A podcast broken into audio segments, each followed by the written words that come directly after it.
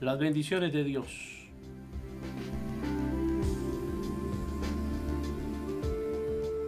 Nuestra temporada de enero de 2023.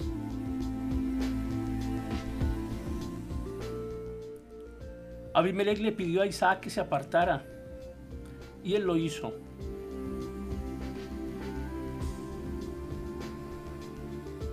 Cavó nuevos pozos y encontraron agua, figura del Espíritu Santo. Ríos de agua viva fluirán de ti porque el Espíritu Santo te inundará.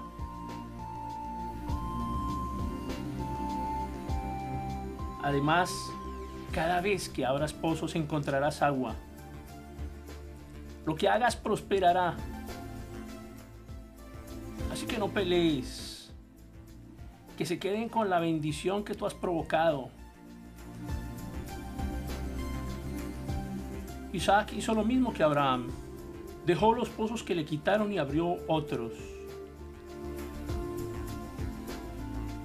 Seguramente su padre le enseñó que debía actuar y reaccionar como un bendecido. Y esto también aplica para ti y para tus generaciones.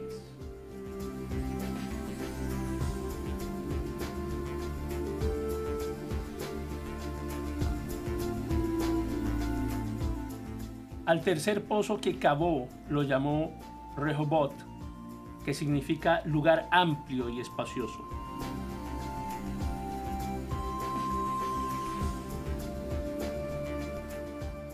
Y todos los pozos que habían abierto los trabajadores de Abraham, su padre en sus días, los filisteos los habían cegado y llenado de tierra. Entonces dijo Abimelech a Isaac, apártate de nosotros, porque mucho más poderoso que nosotros te has hecho.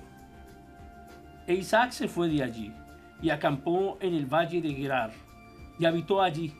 Y volvió a abrir Isaac los pozos de agua que habían abierto en los días de Abraham su padre, y que los filisteos habían cegado después de la muerte de Abraham, y los llamó por los nombres que su padre los había llamado.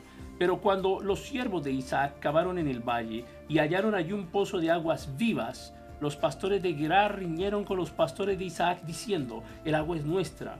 Por eso llamó el nombre del pozo Esec, porque allí habían altercado con él.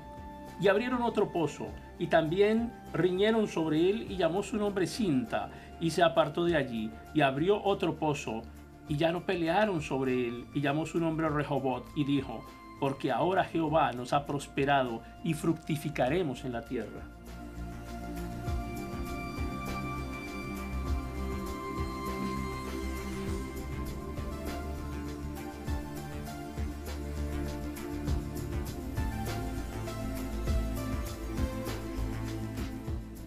Dios abrirá camino para ti en donde no hay.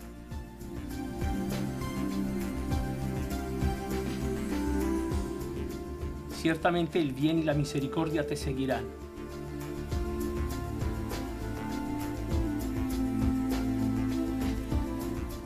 Tu medida es el ciento por uno.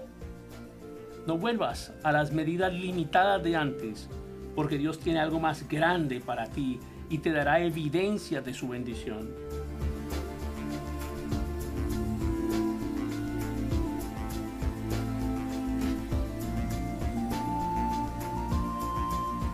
Nuestro Señor no habla el lenguaje de la contienda, de la pelea, de la amargura.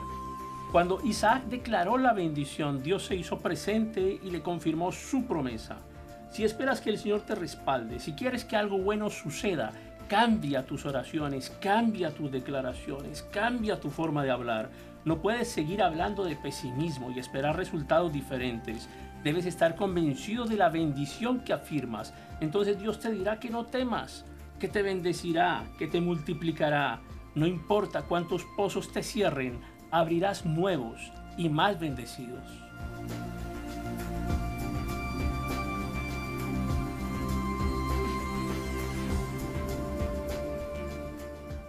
Isaac se extrañó porque aquellos que lo habían echado después se le acercaron al ver que salía agua de donde él ponía la vara. Por lo que declararon que era bendito de Jehová. Lo mismo pasó con José, el nieto de Isaac, hijo de Jacob, quien prosperaba en todo lo que hacía, incluso en la cárcel, porque Dios estaba con él. ni pienses por un momento que no triunfarás, ya que Dios está contigo.